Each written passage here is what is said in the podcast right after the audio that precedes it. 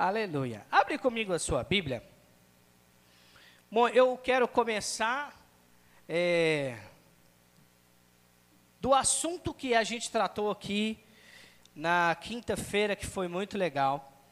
É, uma exposição é, dos capítulos 12 e 13 de 1 Coríntios. Então você pode abrir lá, 1 Coríntios, capítulo 12.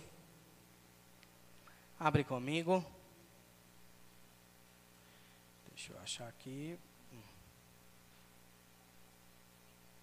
Para você entender melhor a mensagem.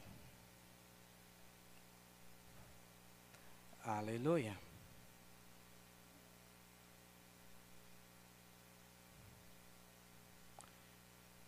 Deus é bom, amém?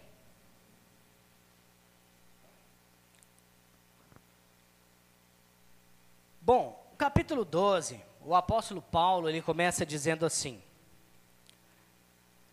A respeito dos dons espirituais, eu não quero, irmãos, que vocês sejam ignorantes. E aí a gente nós lemos aqui quase que o capítulo todo de 1 Coríntios, capítulo 12, e lemos também o capítulo 13. E aí eu queria ler o comentário que o autor faz do texto que o apóstolo Paulo escreve, e o comentário é esse. Agora o autor se propõe a discutir as qualificações do sumo sacerdote. Ah, deixa eu ver aqui, peraí. Nesse aqui não. Desculpa, estava em outro lugar. O pano de fundo de rivalidade, ciúmes e divisões em Corinto precisa ser constantemente levado em consideração. Em condições em que as características base do espírito de partidarismo evidentes, em que os padrões morais eram desprezados, em que as mulheres competiam com os homens e os ricos desprezavam os pobres. O apóstolo Paulo ainda assim pôde escrever: Não lhes falta nenhum dom. Irmãos, o apóstolo Paulo, ele vem falando sobre os dons espirituais, não porque ele queria apenas pontuar a importância dos dons, mas ele queria destacar que uma igreja que estava vivendo com tantas situações adversas, com tanta carnalidade, com divisão, com inveja, ainda assim operava nos dons. E logo em seguida, no final do capítulo, nós vemos Paulo tratando: olha, ninguém é mais importante do que o outro. Cada um é importante naquilo que está fazendo. A orelha não pode fazer o papel do nariz e por isso ela não pode dizer que ela é mais importante. A boca não pode dizer que é mais importante que o olho, porque eles não fazem o mesmo papel. Cada um tem uma importância no corpo de Cristo. Aleluia. Alguns aparecem mais, outros aparecem menos, mas não quer dizer que o que aparece mais é mais importante do que aparece menos. Isso não pode ser motivo de divisão no nosso meio. É isso que Paulo trata na carta, né? Tanto na primeira carta quanto na segunda carta aos Coríntios. Então, Paulo, nós vemos que ele trata divisões, ele trata carnalidade. E eu queria pegar a partir daqui para iniciar a mensagem de hoje. E a mensagem que eu queria dizer para vocês hoje e que vez ou outra nós precisamos falar no nosso meio, é que não devemos andar na carne. Não devemos andar na carne. Aleluia. Irmãos, andar na carne é prejudicial para as nossas vidas. Andar na carne é prejudicial para o ser humano. Não só em relação à divisão, mas em relação a você em relação à sua vida espiritual, em relação ao seu destino, do qual irá acontecer quando o Senhor voltar. O fato é que não sabemos exatamente como será na volta do nosso Senhor, em alguns aspectos. Mas sabemos que alguns serão salvos, outros não serão. Uns serão julgados para serem galardoados e outros não. Uns serão julgados para serem condenados, com ainda mais rigor. Então, essa é a questão. Irmãos, nós estamos chegando. Hoje eu estava assistindo uma, um estudo a respeito né, do, do, da nossa escatologia, e eu vi um comentário muito interessante. Dentro dessa questão escatológica, a gente, ao longo de muitos anos, nós estamos ouvindo: Jesus vai voltar. Jesus vai voltar. Pode ser amanhã, vai ser num piscar de olhos, ninguém vai saber. E há tanto tempo nós estamos falando isso, que alguns pararam de cogitar que pode ser amanhã. E como é que nós sabemos que alguns pararam de pensar que pode ser amanhã? Por causa de uma vida na carne. Porque quanto mais nós andamos na carne, desprezando os princípios do Espírito, o andar em amor, o andar em equilíbrio, o andar em paz, o buscar a Deus, o me esmerar nas coisas espirituais, quer dizer que eu não estou tão preocupado com a volta iminente do Senhor.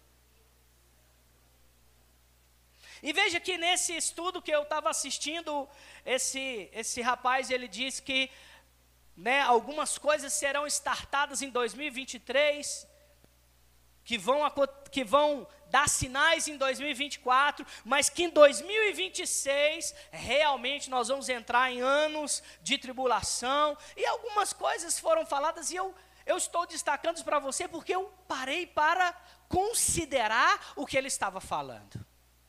E às vezes nós ouvimos algumas mensagens e não paramos para considerar o que o pregador está falando. Porque é importante. Mesmo que você pense que está tudo bem, é importante considerar o que está sendo falado e o que você está ouvindo. É importante considerar. E irmãos, a volta do Senhor é iminente. Também existem alguns estudos, nós não temos clareza sobre isso, sobre a relação do tempo, mas existem alguns estudos onde apontam para 2030 a volta do Senhor.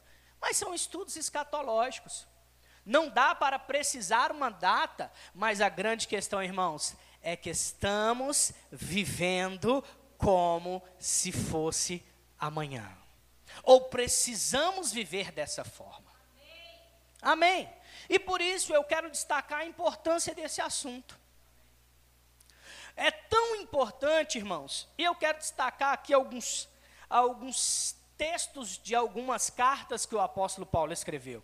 Nós vemos em Romanos, nós vemos em 1 e 2 Coríntios o apóstolo Paulo falar desse assunto de não andar na carne. Nós vemos isso em Efésios, nós vemos isso em Colossenses, nós vemos em Gálatas, nós vemos aqui é o, é, é o, apóstolo Tiago, nós vemos em Tiago e tantas outras cartas do apóstolo Paulo. Não dá para falar todos os textos, mas aqui são alguns textos que eu destaquei e vou ler para vocês. Mas o assunto é sério. Porque se não fosse sério, ele não ter, teria sido muito enfatizado. Mas o que é andar na carne? Abre comigo em Romanos, capítulo 8, versículo 6.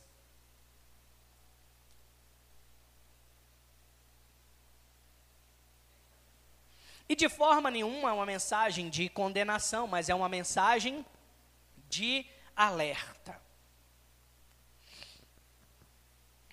Romanos capítulo 8, versículo 6. Vou ler na, na versão Almeida, revisada e atualizada. Ara. Porque o pendor da carne dá para a morte. mas o do Espírito para vida e paz. Irmãos, eu, eu gosto de Romanos que é muito claro, né? Mesmo numa versão mais robusta, é claro. Ele diz: o pendor ou a inclinação da carne dá para a morte. E aí nós podemos pensar o que morte representa. Você pode pensar aí. Mas do espírito dá para vida e paz. É engraçado que muitas pessoas ao longo da sua trajetória de vida estão buscando vida e paz, mas estão andando na carne. Já pensaram nisso? Porque elas estão buscando o inverso do que é espiritual. Ah, eu quero fazer isso. Ah, eu quero um relacionamento. Ah, eu quero dinheiro. Eu quero uma boa família. Só que às vezes estão procurando no lugar errado. Não é assim? Porque todo mundo que trabalha muito, que quer ter o seu negócio, que às vezes abre mão de muitas coisas pelo trabalho, está buscando o quê? Alegria, vida e paz, sucesso. Não é assim? Só que em muitos momentos essa pessoa se vê num lugar que ela tem dinheiro, mas talvez não tenha sucesso, porque não há sucesso sem ter sucesso na família. E às vezes as pessoas perdem tempo com o trabalho e perdem a família. Não é assim? Então, o pendor da carne dá para a morte, mas do espírito dá para a vida e paz. Então, só é possível ter vida e paz quando buscamos coisas espirituais. Que quer dizer que o dinheiro não resolve essa área. Vida e paz só é possível encontrar buscando a Deus e desfrutando da Sua palavra, desfrutando de conexões espirituais com Deus por meio das Escrituras. Por isso, o pendor da carne é inimizade contra Deus. Ou seja, mesmo que você esteja fazendo coisas lícitas, se elas forem carnais, você se torna inimigo de Deus. Pois não está sujeito à lei de Deus, nem mesmo pode estar. Portanto, os que estão na carne não podem agradar a Deus. Não podem. Certa vez um amigo, ele me disse assim: Gui, cara, meu pai é um cara muito honesto. Meu, meu pai é um cara muito bom. Meu pai é um cara sensacional. Meu pai é um cara justo. Eu falei, que bom. Ele disse: Deixa eu te fazer uma pergunta meu pai, tendo todas essas qualidades, vai para o céu ou não? eu disse, cara, olha, eu não posso te dizer isso, mas eu posso te afirmar uma coisa: você não conhece ele de verdade. Você só conhece o que ele mostra para você. Quem conhece ele de verdade é Deus que sonda o coração. E isso é uma realidade. Existem coisas que as pessoas fazem no oculto que só Deus sabe. E é isso, das, é isso que Deus vai julgar. O seu secreto é que vai demonstrar para Deus quem você é. Porque é muito fácil nós demonstrarmos coisas diante das pessoas, até mesmo diante do cônjuge, até mesmo diante dos filhos, mas que internamente e que secretamente é carnalidade. Está indo na contramão da vida com Deus. Aleluia. Então, portanto, os que estão na carne não podem agradar a Deus. Segundo os Coríntios, se você puder abrir ou se você quiser anotar, capítulo 12, versículo 20.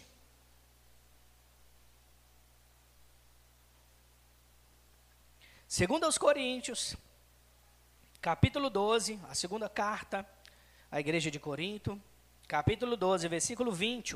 Vou ler o versículo 20 e o 21.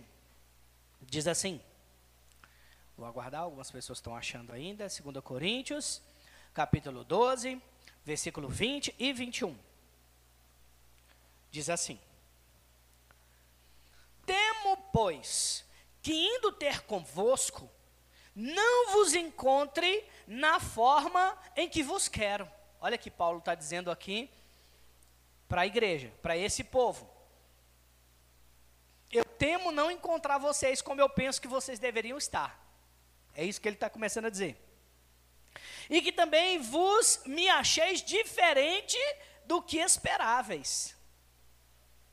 Ou seja, vocês podem achar que eu estou mais severo por pontuar algumas coisas, porque na verdade vocês que estão diferentes. E aí ele continua dizendo: um, e que haja entre vós contendas, invejas, iras, porfias, detrações, intrigas, orgulho e tumultos, receio que indo outra vez, o meu Deus me humilhe no meio de vós, e eu venha a chorar por muitos que outrora pecaram e não se arrependeram da impureza, prostituição e lascívia que cometeram.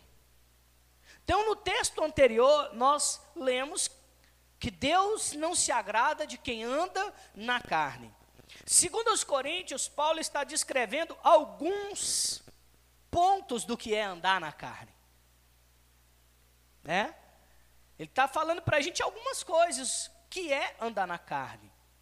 Então, baseado nesses textos, a gente vai entender o que é o que desagrada a Deus. Efésios, capítulo 4, versículo 29, se você puder abrir, Efésios capítulo 4, versículo 29, do 29 ao 31. Diz assim: Não saia da vossa boca nenhuma palavra torpe. Quer dizer, quer dizer que isso também anda na carne.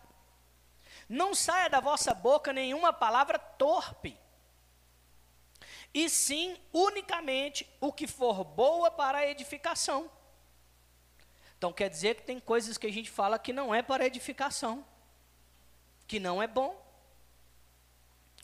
Vamos lá. Conforme a necessidade, e assim transmita graças aos que ouvem. E não entristeçais o Espírito de Deus, no qual foste selado para o dia da redenção. Longe de vós toda amargura, e cólera, e ira, e gritaria, e blasfêmias, e bem assim toda malícia. Então ele está descrevendo mais, mais alguns aspectos do que é andar na carne. Existem pessoas que são até boas, mas o linguajar daquela pessoa é negativo. Fala muito palavrão, causa muita contenda. É, a Bíblia diz que aquele que domina a sua língua é capaz de refrear todo o corpo.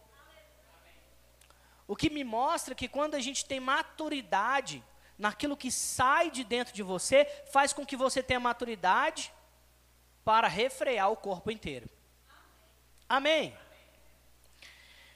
Colossenses capítulo 3, versículo 5, do 5 ao 8. Abre comigo. Colossenses capítulo 3, do versículo 5 até o 8. Ele diz: Fazeis, pois, morrer a vossa natureza terrena.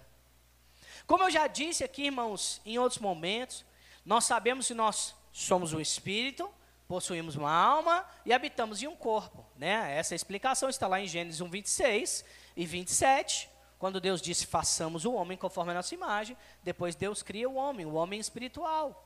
Lá em Gênesis 2:7, ele forma o homem do pó da terra e sopra em suas narinas fôlego de vida e ele se torna uma alma vivente. Cada parte do nosso do nosso homem em três dimensões tem uma responsabilidade. O homem terreno ou o homem natural é o homem que vive debaixo das inclinações naturais, dos instintos, dos sentidos né, daquilo que vê, daquilo que sente, daquilo que ouve, daquilo que toca. Isso é que faz com que o homem caia na natureza humana. Então, ele diz: Fazeis, pois, morrer a vossa natureza terrena. Ele continua dizendo: o que, que é a natureza terrena? Vai explicar para a gente: prostituição, impureza, paixões lasciva, desejo maligno e avareza, que é idolatria. Por estas coisas é que vem a ira de Deus sobre os filhos da desobediência. Ora, nessa, nessas mensagens, coisas, nestas mesmas coisas andastes vós também no outro tempo, quando viveis, é, quando vivias nela. Agora, porém, despojai-vos igualmente de tudo isso: ira, indignação, maldade, maledicência, linguagem obscena do vosso falar. Aleluia. Bom, então Paulo vem tratando isso com várias igrejas. E aí eu chego em Gálatas 5,19, onde ele diz: Ora, as obras da carne são conhecidas, e são prostituição, impureza, lascívia, idolatria, feitiçaria, inimizades, porfias, ciúmes, iras, discórdias, dissensões, facções, invejas, bebedices, glutonarias e coisas semelhantes a essas, as quais, é, repito, das quais eu vos declaro, como já outrora vos preveni, que não herdarão o reino de Deus os que praticam tais coisas. Tiago, capítulo 4, versículo 1, diz assim: De onde procedem guerras e contendas que há entre vós? De onde, se não dos prazeres que militam na vossa carne? Cobiças e nada tendes, matais e invejais, e nada podei, podeis obter. Viveis a lutar e fazeis e fazer guerras. Nada tendes, porque não pedis. Pedis e não recebeis, porque pedis mal. Para esbanjardes em vossos prazeres. Infiéis, não compreendeis que a inimizade do mundo que a amizade do mundo é inimiga de Deus? Aquele, pois, que quiser ser amigo do mundo, constitui-se inimigo de Deus. Não dá, irmãos. Não dá para negociar os nossos princípios e os nossos valores. Não dá para negociar o que a palavra fala a nosso respeito. Não dá para negociar a necessidade de uma vida espiritual, de uma vida da qual precisa ser regada de oração, uma vida que precisa ser regada do conhecimento das escrituras, uma vida que precisa ser regada né, de disciplinas espirituais. Paulo, por sua vez, ele destaca aqui, tem um comentário do autor da Bíblia, né, do, na NVI, que eu achei muito interessante, que diz assim, ó, Paulo enfrenta Paulo enfrenta o maior mal entendido de todos. Presta atenção nisso. Paulo enfrenta o maior mal entendido de todos. O do antinominismo. A ideia de que a liberdade da lei era a liberdade da, de desconsiderar os seus preceitos e, portanto, de pecar à vontade. Esse é o maior mal entendido da graça.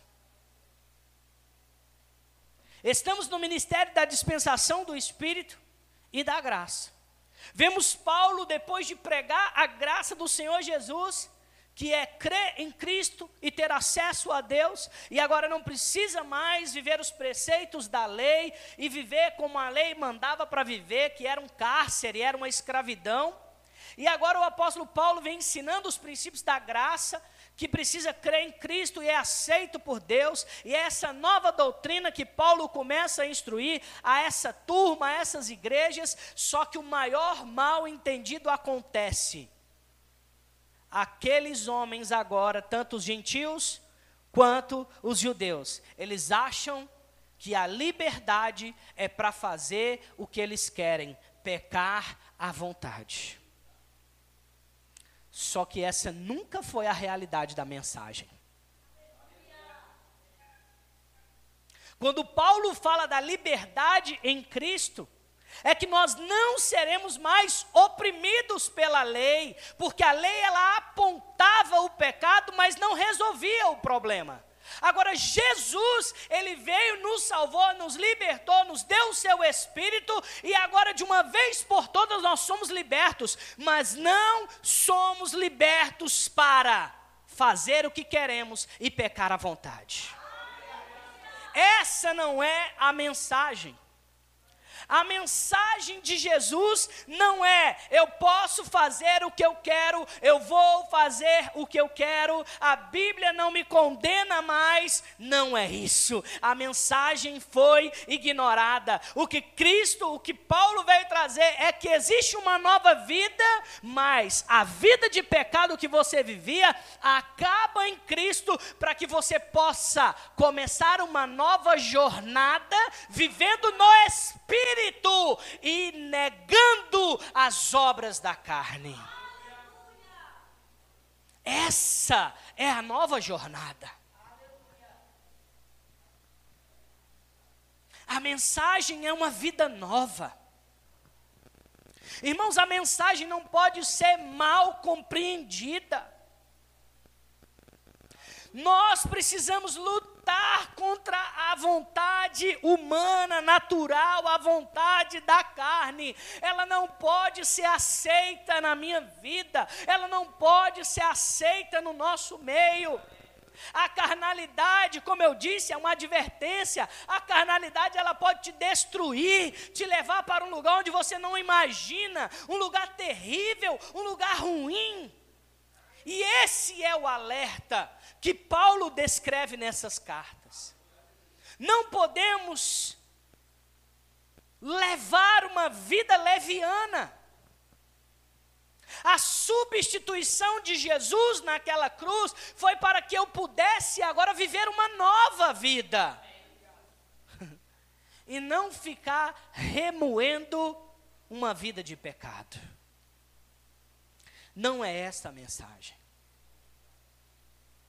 Cristo não nos libertou para fazermos o que queremos na vontade da carne.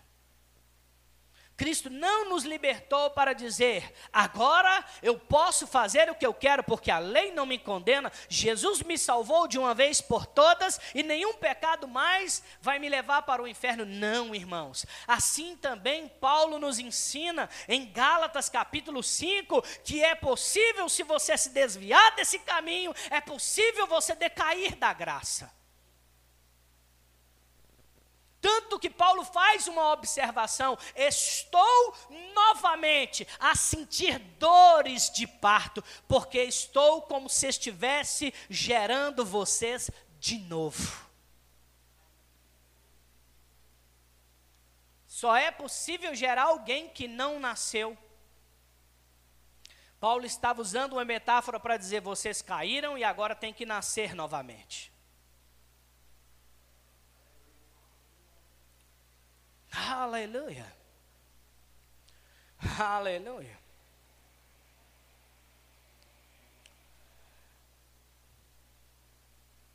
Meu Deus. Ao desenvolver esse pensamento, ele agora mostra que a liberdade em Cristo não é liberdade para pensamentos e desejos obscenos e perversos. Ou seja, esse é o pior tipo de escravidão. A escravidão submissa à carne, à natureza pecaminosa. Porque aquele que não consegue lutar contra a natureza da carne, ele se tornou escravo da carne.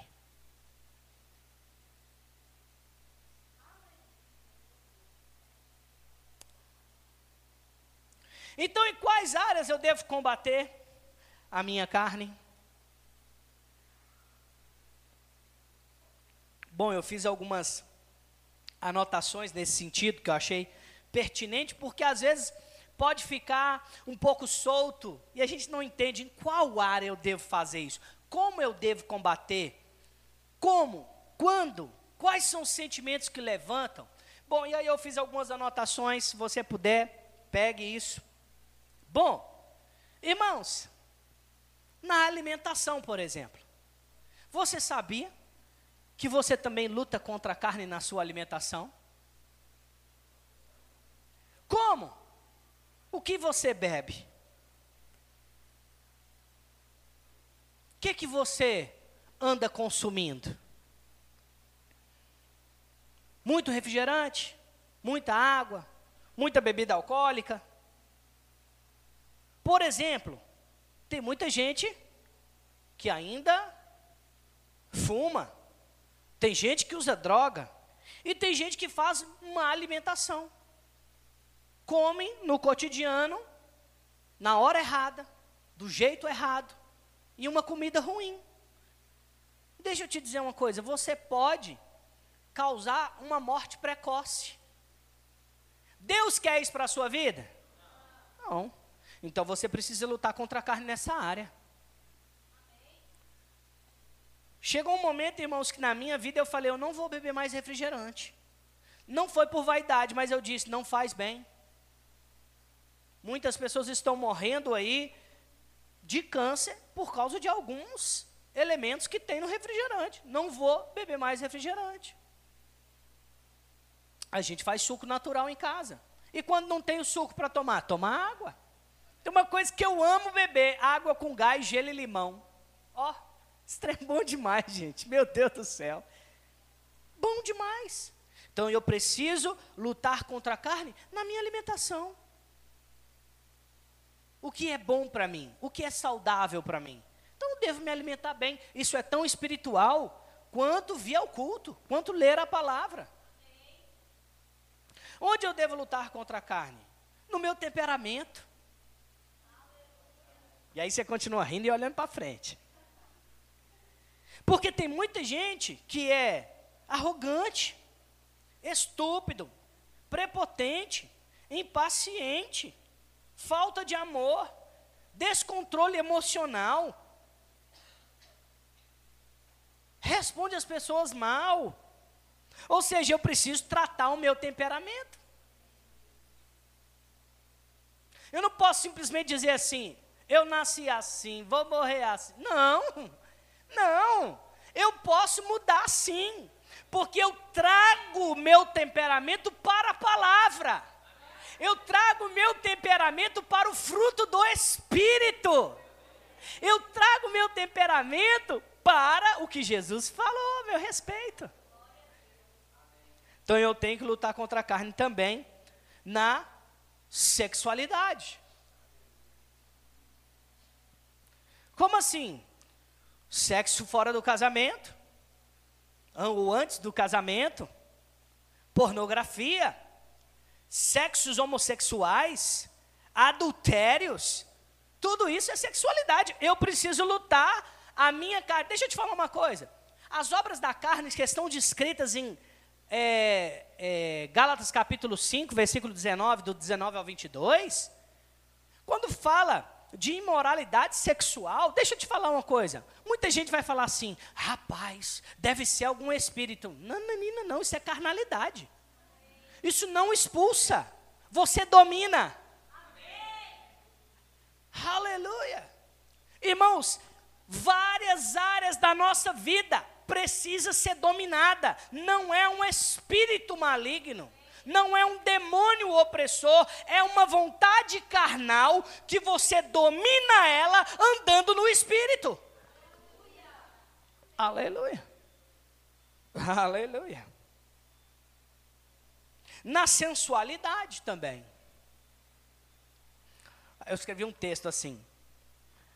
Às vezes eu tenho que provar para as pessoas que eu sou mais bonito ou mais bonita para ser aceito ou aceita. Como é que muitas vezes eu faço isso? E para isso eu uso as roupas da moda, é, eu ando com roupas obscenas, né? Hoje em dia, a, a gente não liga para isso, para questões de roupa, mas é só a intenção. Mas hoje em dia, eu fui um dia, não, o, o Itamar me presenteou com um calçado que eu amei, aí eu fui lá só ajustar o tamanho. Chegou lá na, na loja, masculina. Rapaz, as calças parecia que era vácuo. Não, estou falando sério. Você para vestir assim, rapaz, parecia uma leg masculina. Falei, uau, essa não dá para usar. então a gente mesmo tem que dominar, saber o que é bom para você e o que não é bom para você. Amém? Nos relacionamentos interpessoais. Precisamos aprender a ter relacionamentos com as pessoas. E muitas vezes eu vou ter que lutar contra a carne nessa área também. Porque às vezes eu não quero ter essas relações. Eu não quero ter essas conversas. Eu não quero conhecer novas pessoas. Mas isso não é bom e não é saudável para você. Então eu preciso dominar a carne nos relacionamentos interpessoais. Eu preciso mesmo falar assim, ó, já que eu não quero, eu vou fazer o oposto. Eu vou ter mais relacionamento. Eu vou conversar mais. Eu vou conhecer mais pessoas. Sabe por quê, irmãos? São nesses momentos que quando você precisa, você vai ter pessoas ao seu redor para poder te ajudar. Muitas pessoas, quando elas começam a sentir os, os, sintomas da depressão, elas se isolam. E às vezes, por já não ter pessoas próximas, elas se isolam e começam a sentir falta. Por que ninguém me ligou? Por que ninguém mandou uma mensagem? Porque talvez algumas pessoas já se afastaram porque você mesmo não teve um bom relacionamento interpessoal. Então eu preciso lutar contra a carne nessa área. Relacionamentos interpessoais. Eu preciso lutar contra a carne no casamento. Olha que coisa importante. No trato com o seu cônjuge, dentro do casamento. No trato com o seu cônjuge. No tempo sexual mútuo. Isso aqui é muito sério. Vocês já viram os memes na internet? Que é mais ou menos assim, ó. O cara, uma vez eu vi um meme muito legal. Um meme não, né? Era um vídeo, mas é como se fosse um meme. O, o rapaz cutucou a esposa dele e falou assim: amor, pode fazer sexo antes do casamento? Ela disse: não. Aí ele disse: e a gente fez? Ele, aí ela disse: sim.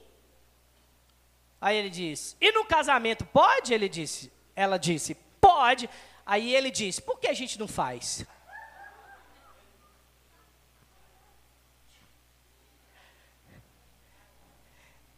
Essa vai de leve, né? Essa vai de levinho. Mas é uma realidade. Pensa, gente, o crente não pode fazer sexo, pelo menos a gente orienta, né? Espera o casamento. Né?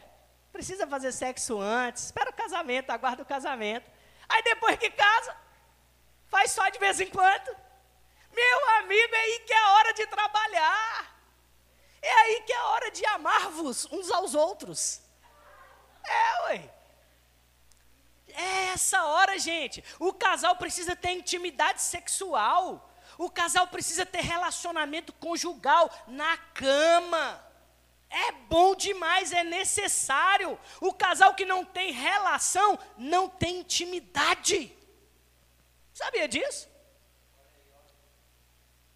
Não tem intimidade. Fica, fica aquela coisa assim, ó, é, desconectada. Precisa ter relação, é agora que pode. Manda os meninos para casa do irmão da igreja. Fala assim, amor, prepare uma surpresa na hora que você chegar. e vai aproveitar, vai divertir vai descobrir seu casamento, vai descobrir seu relacionamento, vai passear, tira uns dias para passear só vocês, tira uns dois dias, um dia, mesmo que seja um dia, dá um vale, um, um day use para vocês, é importante, e isso é lutar contra a carne, porque a Bíblia fala que quando a mulher casa, o corpo da mulher passa a ser do homem, e, é e, e vice-versa a do homem passa a ser da mulher. Só que quando a gente entra muitas vezes no casamento, a mulher não quer fazer o que o homem quer e o homem não quer fazer o que a mulher quer. Isso não é lutar contra a carne? Eu preciso me submeter, fazer aquilo que a palavra fala a meu respeito. Então, se eu não estou cedendo para o meu marido, eu estou andando na carne. Você está indo contra a palavra. Se o homem não está cedendo para a sua mulher, está andando também contra a palavra. Porque está andando na carne por não buscar atividades sexuais dentro de casa. Porque isso abre uma brecha. E o diabo espera essa oportunidade. E aí entra masturbação. Aí entra problemas com pessoas de fora. Aí entra é, é, quando trai é o que mesmo? esqueci. Aí entra adultério. Porque está andando na carne. E às vezes a gente acha que é alguma coisa específica. Mas é só porque você precisa lutar contra isso, irmãos. E essa é a nossa luta. A Bíblia diz que a carne milita contra o espírito, é isso mesmo. Se nós não queremos fazer com que o meu casamento acabe, eu preciso cuidar dele antes. Não é na hora que o negócio começou a ficar ruim. Não, meu trabalho tem que ser pré, não pós ter um bom relacionamento, ter um bom diálogo, ter um bom trato um com o outro. Deu alguma coisa errada dentro do casamento, seja rápido em se arrepender, seja rápido em pedir perdão, seja rápido em conversar, tenha um bom diálogo, porque isso vai fortalecer o seu relacionamento. E aí, quando o diabo tentar, ele não vai achar nenhuma brecha. Amém? Aleluia. Aleluia nas atividades do dia a dia, com os filhos. Dar satisfação é fundamental. Tem homem que quer fazer o que quer e não quer falar com a esposa. Porque senão vai ser chamado de camisolão. Já ouviu essa expressão? Não, né? E tem mulher que quer fazer o que quer e não quer falar com o marido. Não, meu irmão. Andar no espírito é ter um bom diálogo, é dar satisfação. Amém? Aleluia. Eu sei que é delicado, né? Alguns assuntos, o pessoal fica assim, mas vai recebendo aí, vai rindo e olhando para frente. Aleluia. Eu preciso andar no espírito. Eu preciso lutar contra a carne na minha empresa ou nos meus negócios. Não posso negociar os valores da palavra. Não vou promover ações que promovem o diabo ao invés de promover Deus. Não posso. O meu negócio é uma extensão do que eu sou. O meu trabalho é uma extensão do que eu sou. Se você não segue os valores e os princípios que você carrega lá, como é que você quer que Deus te proteja na hora que você precisa? Deus é recíproco. Eu preciso lutar contra a carne e andar no espírito no meu no meu negócio, na minha empresa, no meu trabalho. Eu preciso lutar contra a carne e andar no espírito na minha saúde. Porque a sua carne só quer dormir, pecar e comer. Ou seja, você precisa propor atividades para a sua carne. Você precisa pro, promover ações para disciplinar a sua carne na sua saúde. Amém. A gente tem que tomar cuidado. Promover ações que vá tirar você da inércia vai levar você e o seu cônjuge para fazer alguma coisa, vai fazer uma caminhada. O Marcinho daqui da igreja esses dias estava me contando, fez, não sei se foi 10 quilômetros correndo. Eu falei, meu Deus do céu, quero chegar nesse nível aí. é, meu irmão, nós precisamos propor ações na nossa vida para promover atividades espirituais, porque andar, fazer com que o seu corpo tenha uma boa saúde é andar no espírito também. Eu preciso lutar contra a carne nas minhas amizades. Existem amizades para você que são prejudiciais. E aí você vai lutar contra a carne nisso porque você precisa abrir mão de alguns relacionamentos. Amém? Nas festanças, Irmãos, eu sou uma pessoa festeira. Amo estar no meio do povo, amo promover coisas, estar na casa das pessoas, em festas de família. Eu acho que a gente tem que estar nesses lugares. Agora, tem lugar que você não tem que estar. Tem lugar que você não tem que estar, porque não é um lugar para você. Lá você não vai encontrar nada de bom. Quais são esses lugares, por exemplo? Um lugar onde você não deve frequentar, que vai ser ruim para a sua vida espiritual. Eu não sei se vocês são dessa época, mas eu sou da época do Pop Rock Brasil, vocês lembram? Uma festa.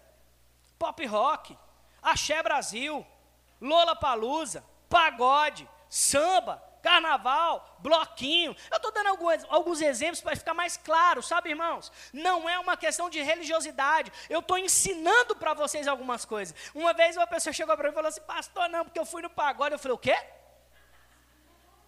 Como é que era? Era pagode? Ah, vocês não pegaram. Hã? Não, beleza. É, a Patrícia fez uma pontuação legal. A Emily, ela, ela é da rádio. É da é, rádio, rádio PL. Uma rádio muito importante na cidade. E ela está em muitos eventos desses que eu falei, por exemplo, rodeio, entre outros. Mas ela está ali fazendo as coberturas. Faz parte do trabalho, amém? Então a gente tem que ser compreensível. Mas eu digo assim, nesse sentido, ah, vou lá, vou, vou levar um amigo meu, ah, não vou com ele para poder evangelizar. Cuidado. Cuidado. Vai chegar lá, você vai falar, ó, oh, rapaz, musiquinha, daqui a pouco você vai dar lá, ó, ó, né? Hã? Tchan, tchan, tchan. Tem que tomar cuidado. Eu gosto de falar de maneira engraçada, mas é sério. Tem que tomar cuidado. Porque a nossa orientação é de não andar na carne. E às vezes a gente acha que a gente é forte demais. E já pode pra estar em alguns lugares. Bom, alguns lugares, como eu disse, a gente não deve estar. Porque aquele lugar ele não promove o que você está procurando. A não ser que o que você esteja procurando é o que está promovendo lá. Entendeu? Eu até fiz um destaque aqui que é o seguinte: o fato de alguém desejar estar nesses lugares revela que ele não está mais afim das coisas do reino. Não é verdade? não é verdade? Porque se eu sou conhecido pelas minhas atitudes, quando eu tomo uma decisão, eu revelo quem eu sou. Então a leitura que nós fazemos das pessoas é nesse aspecto. Não é o quanto você fala que é crente, é o quanto eu vejo você agindo como cristão. Entende? E tem lugar que não te cabe. Amém? Tem lugar que não te cabe mais. Agora, vou começar a finalizar com vocês. eu destaquei os textos que falam sobre as obras da carne, e eu fiz um destaque aqui onde, qual área da nossa vida nós precisamos lutar contra a carne, mas estamos lutando contra a carne. Mas o oposto de lutar contra a carne é andar no espírito. Então, quais são os benefícios de andar no espírito? Aleluia.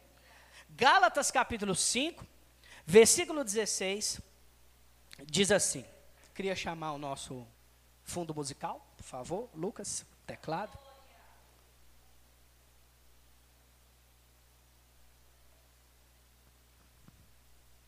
Gálatas capítulo 5, versículo 16 diz assim: Portanto, vos afirmo, vivei pelo Espírito, e de modo algum satisfareis a vontade da carne. Então ele tá, o primeiro texto ele está dizendo, é preciso viver no Espírito para não satisfazer as vontades da carne. Deixa eu dizer uma coisa para vocês, irmãos. Presta atenção nisso. Quando eu ando no Espírito, quanto mais você anda no Espírito, menos força para andar na carne você vai fazer. Vou repetir. Quanto mais você andar no espírito, quanto mais coisas espirituais você buscar, menos você vai ter que fazer força para não andar na carne. Porque quando a gente começa a andar nas coisas de Deus, naturalmente você começa a rejeitar as outras. O próprio Espírito Santo ele começa a comunicar com você o que não convém mais. Você não vai ficar fazendo força, ai, não vou fazer isso, não vou fazer aquilo. Aqui deixa eu te fazer uma pergunta. Quem já viu uma mangueira, pé de manga, assim ó, sai manga, sai, sai manga. Você já viu o pé de manga fazer força para dar manga? Sim ou não? É espontâneo. Porque ele, ele, ele sabe o que ele é. Então o que vai ser produzido se ele entender quem ele é, vai ser frutos e o fruto vai ser manga. Você é um ser espiritual. Quanto mais você compreende quem você é, no que você anda, no amor do tipo de Deus, no fruto do Espírito, os seus frutos vão ser aquilo que você nasceu para ser frutos de justiça.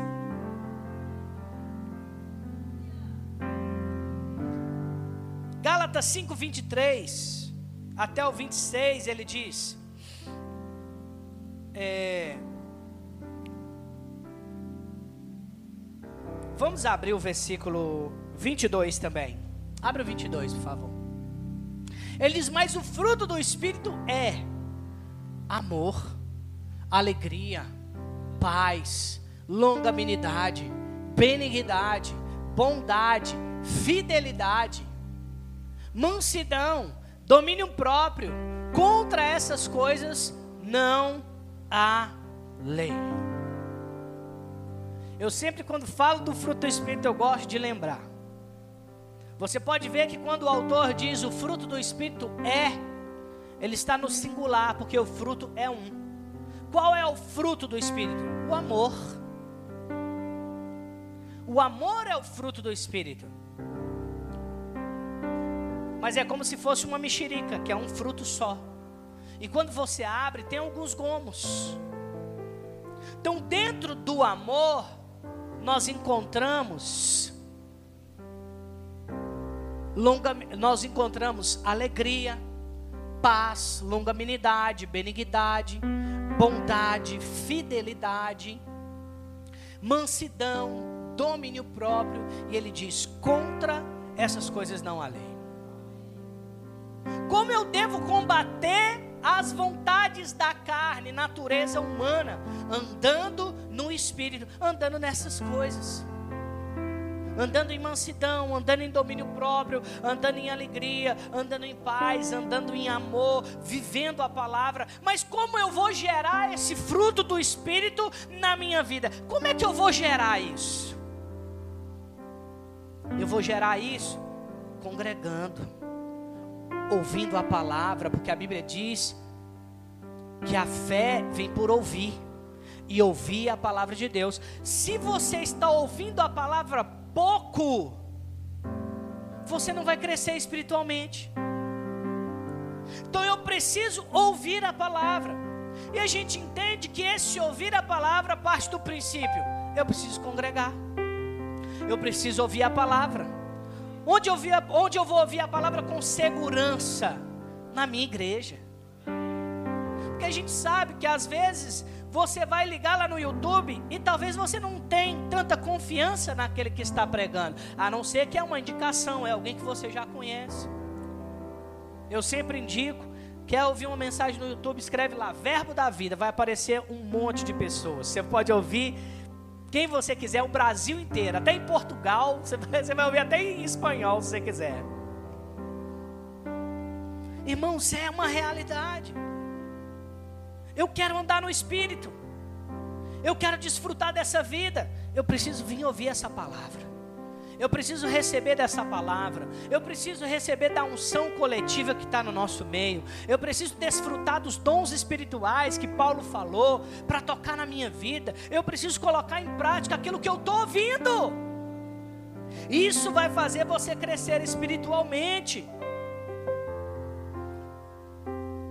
Olha só, Salmos capítulo 1, versículo 3 diz assim: Ele é como a árvore plantada à margem de águas correntes, dá fruto no tempo apropriado, e as suas folhas não murcham, e tudo o que realiza prospera.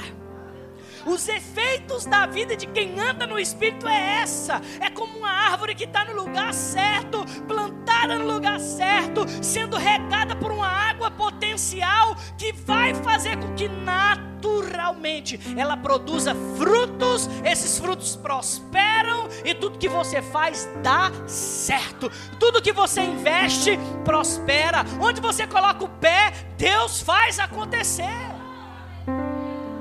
os benefícios de quem anda no Espírito. Vida e paz é muito mais do que só uma sensação é, natural. Vai muito além, vai da mão de Deus, colocando, colocada em você por onde você for. Você vai deixar um rastro por onde você for dos benefícios de Deus.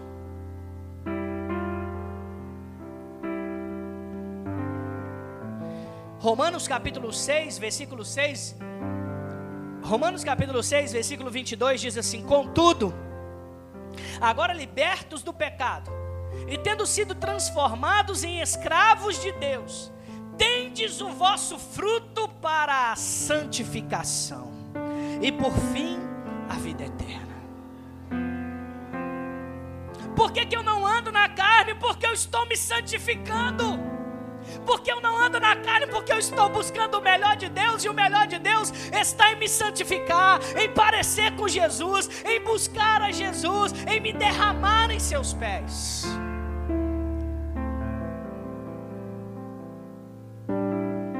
Oh, aleluia. Efésios capítulo 5, versículo 9 diz assim: Porquanto o fruto da luz consiste em toda bondade, justiça e verdade. Nós que andamos no Espírito, precisamos andar em bondade, em justiça e em verdade. A verdade precisa ser o nosso pilar.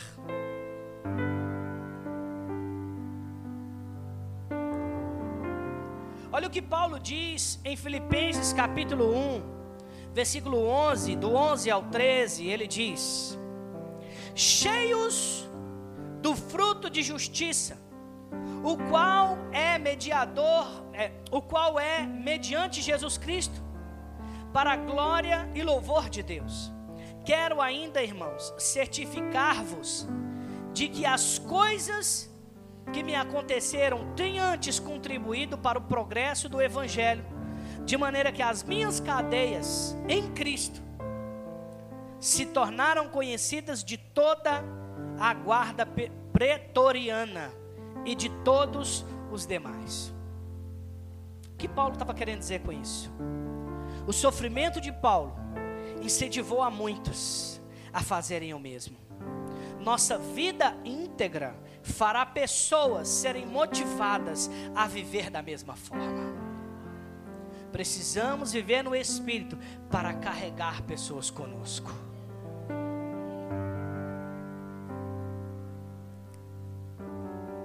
Colossenses capítulo 1, versículo 10. Queria chamar o pessoal da música, o restante. Diz assim: E tudo isso com o propósito de que possais viver de modo digno do Senhor, agradando-lhe plenamente, frutificando em toda boa obra, crescendo no conhecimento de Deus. Oh, aleluia.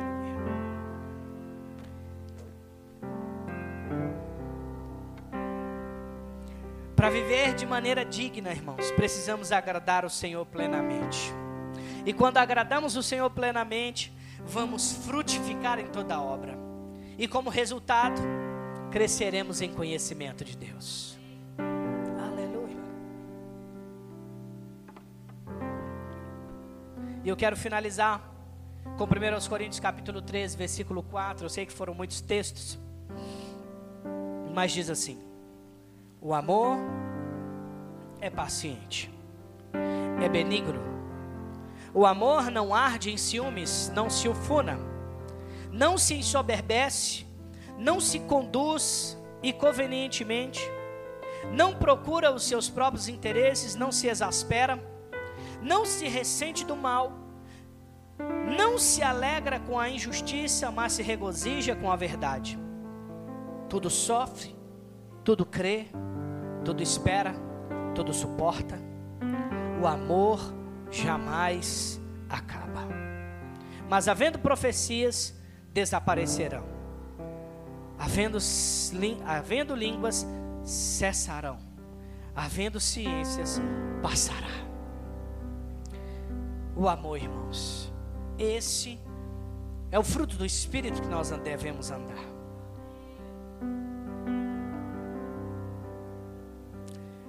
Por meio da expressão, ele aprendeu a obedecer, Jesus Cristo. Aprendeu a obedecer por meio daquilo que sofreu. O autor está dizendo que ele agora, na esfera da humanidade, precisa, assim como precisam todos os filhos, aprender o que significa obedecer a Deus quando cercado de sofrimentos e tentações humanas. Hebreus capítulo 5, versículo 8 diz: Embora sendo filho, aprendeu a obediência pelas coisas que sofreu, e tendo sido aperfeiçoado, tornou-se autor da salvação eterna para todos os que lhe obedecem. Se Jesus sofreu, permanecendo firme nas tentações, é importante que nós nos coloquemos no mesmo lugar de Cristo. Se foi preciso ele ser amadurecido e aperfeiçoado, é um sinal de que nós também precisamos. E eu costumo dizer, irmãos, esse é o único sofrimento lícito e bíblico para o cristão. Sofrer no sentido de andar no espírito e lutar contra a natureza carnal. Não é fácil, mas é necessário. Porque a Bíblia fala que o diabo você pode repreender, a doença você pode repreender e muitas outras coisas você repreende, mas a carne Deus não manda você repreender. A carne você domina. Amém. Aleluia. Você pode ficar de pé no seu lugar.